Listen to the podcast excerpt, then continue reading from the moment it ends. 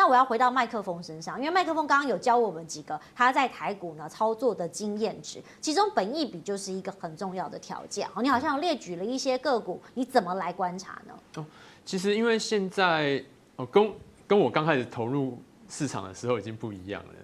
那那个时候，像是我那时候曾经还找朋友帮忙写程式，然后写程式去捞，就是各家公司的那个基本面资讯，然后去做排序这样子。对，但是现在如果例如说，哎，你想要这个本益比排行榜，那个这个是我从财报狗上面抓的。好，现在有一大堆这样类似这样免费的资讯，对，免费的资讯，基本上你全部都是哎一个条件设下去，然后一个键按下搜寻。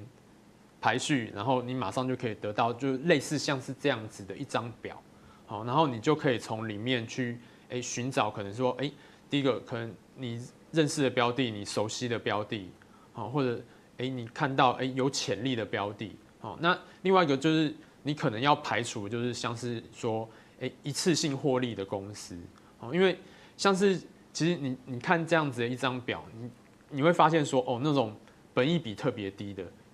最常见的状况是什么？就是他可能前一年有卖场，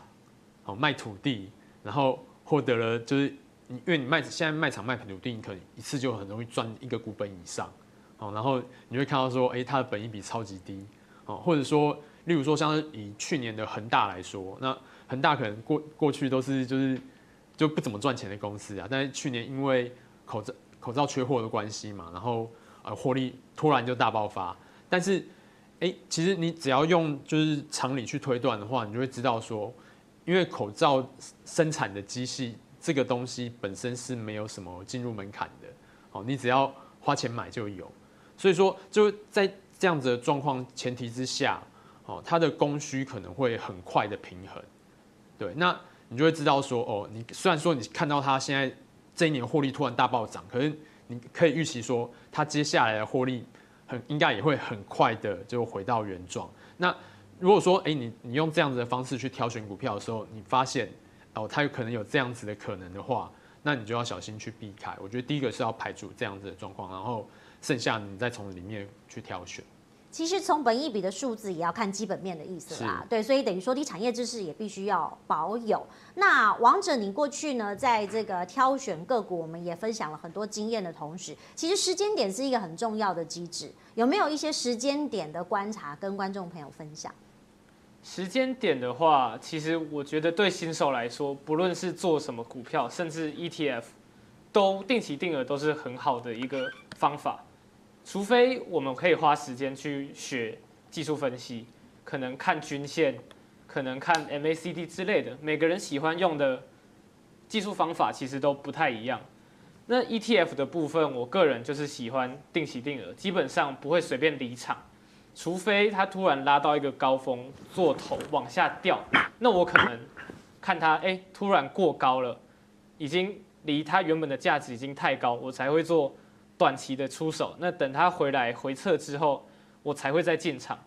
那至于个股的部分，其实我挑了好公司之后，我就放着，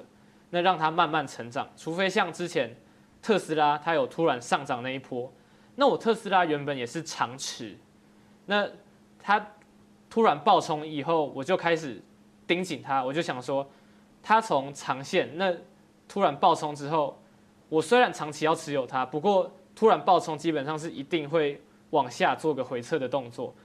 那我就盯它之后，它有一天突然跌破不但五日线，还直接跌到十日线。那天差不多跌了五趴，我就想说，反正之前那一段也赚够了，那我就收我的交易纪律，我就先停利掉。结果我一停利掉，隔天瞬间再跌十二趴。那我就觉得说，哎。交易纪律真的很重要。万一我前一天突然说，好像还有机会，对，那如果我凹单了，那不就跟我平常交的不一样吗？我就想说，交易纪律虽然它跌了五趴，但是我已经赚的够多了，那不如我就先把它清掉。结果后来它就真的在一路暴跌，隔天跌了十二趴，那后来总共跌了差不多，也快回撤到它原本的跳空缺口。那个股的部分，我除了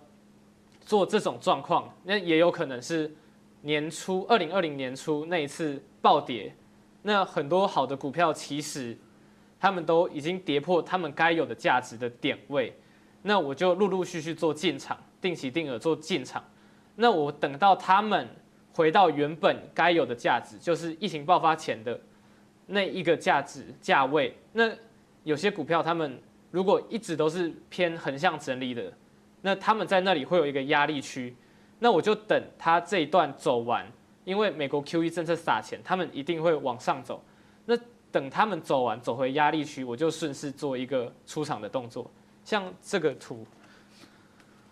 这个图是 Under Armour，就是大家鞋子常穿的那一个。那当初蓝色框框看到的是我自己画的压力区。那有些人压力是画一条线，我个人是比较喜欢画一个区间。但其实都有用，都可以。那这个区间你会怎么抓？这个区间可以看到它荧幕的左侧那边，它有看到一段基本上是做横向整理的，虽然中间有一度跌破，不过也是过没多久就拉回。它在那边盘整算一阵子，而且这个我只是截部分，其实在这之前它盘了更久，它在十十七到十九块那段之间其实盘了很久，有一大部分是。我没有把它放到这个图里面的，那暴跌的那一大段其实就是新冠疫情大爆发。那当初我知道，因为它的基本面它没有破坏掉，它的公司本质体质上没有出问题，所以我就一路补一路补。那等到最后美指创新高，它最后一段拉回到我蓝色的区间，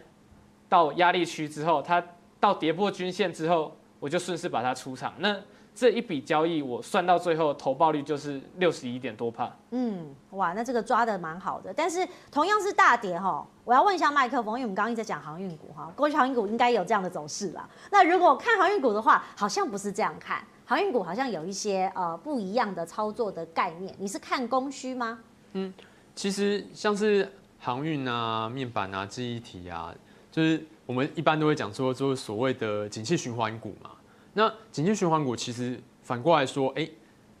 通常啦，如果你看教科书的话，教科书会跟你讲说，哎、你应该买在公司亏钱的时候，然后卖在公司很赚的时候。好，那其实如果你去看，就是航运这几年，就是不考虑今年、今年以外的时间，之前好几年其实获利状况都不怎么样，而且甚至你如果你看阳明的话，阳明可能是长期亏损，然后搞到要要减资，对。去弥补亏损的状况，好，那其实现在虽然说哦，我们现在看到都是各式各样的缺柜，可是哎，回过头一年一年多之前，二零二零上半年的时候，哎，因为疫情的关系，所以说在那个时候其实柜是一点都不会缺的哦，那时候还是运能过剩的状况哦，然后然后但是呃，如果你有去就是长期去 follow 航运业，那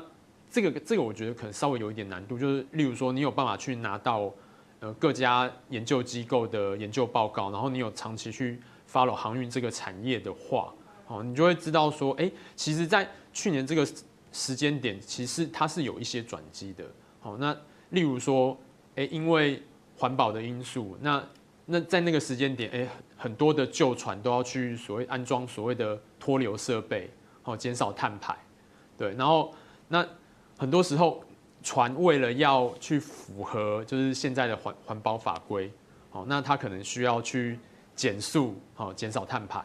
对，那这样子的方，就是因为这样子的缘由，那它供需其实就产生了一些可能逆转的状况，然后加上哎、下半年那个各种的 work from home 啊，然后就是哎、很多